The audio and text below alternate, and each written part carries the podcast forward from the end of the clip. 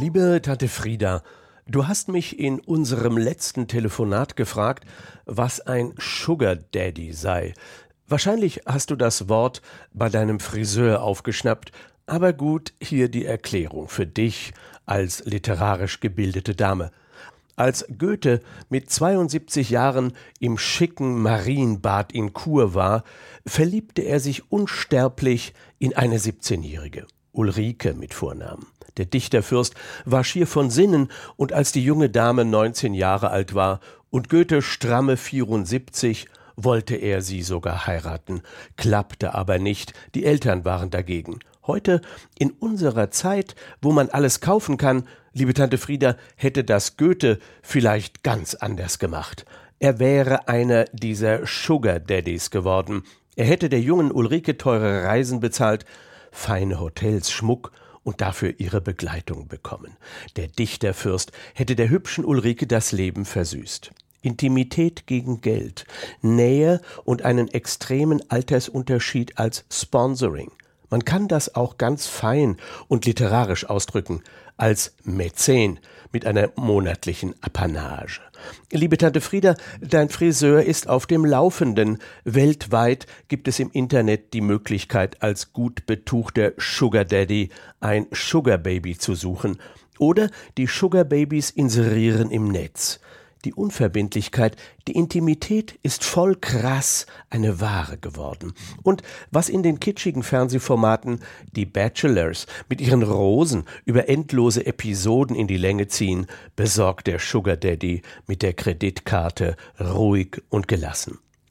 Du solltest nicht gleich den moralischen Zeigefinger heben. Es geht nicht immer um Sex. Und der ältere, gut verdienende Sugar Daddy meint es oft ehrlich zeitlich begrenzte Aufmerksamkeit, ein Kerzenscheindinner und eine Urlaubsreise gegen Cash, eine bezahlte Miete oder einen geleasten Cabrio. Ein stattlicher Altersunterschied kann offensichtlich sexy sein. Und wenn man mit Zahlen spielt und wie bei der Astrologie an mystische Zusammenhänge glaubt, dann kommt Trump ins Spiel. Seine jetzige Frau ist 24 Jahre jünger. Vielleicht sollte man die allseits beliebte Diskussion über Präsident Trump anreichern. Er sei ein Sugar Daddy und sein Sugar Baby ist die eigene Frau.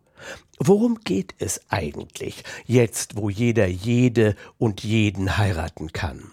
Schon der alte griesgrämige Pedant und Superphilosoph Immanuel Kant hat die Ehe brachial unromantisch beschrieben. Die Ehe sei nur ein wechselseitiger Besitz der Geschlechtereigenschaften. Wenn dieser penible Königsberger heute in einer Talkshow so reden würde, wäre der Teufel los. Der springende Punkt bei einer Sugar Daddy Debatte ist doch der fehlende Feminismus.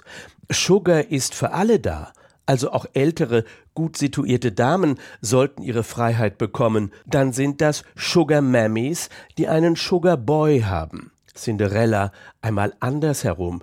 Shoppen, Reisen, Ausgehen, Flüge, ein geleaster Cabrio von Sugar Mammy für Sugar Boy. Wenn eine solche Sugar Mammy dann auf einer Party gefragt wird, ob dieser schöne junge Mann an ihrer Seite ihr Sohn ist, dann ist die Welt in Ordnung. Sugar für alle. Übrigens, die besagte Ulrike von dem alternden Goethe starb mit 95 unverheiratet. Siehst du, sie hat etwas verpasst. Liebe Tante Frieda, sag deinem Friseur, dass ich Frau Macron großartig finde. Er weiß dann schon warum. Es grüßt dich, dein Neffe Bernd.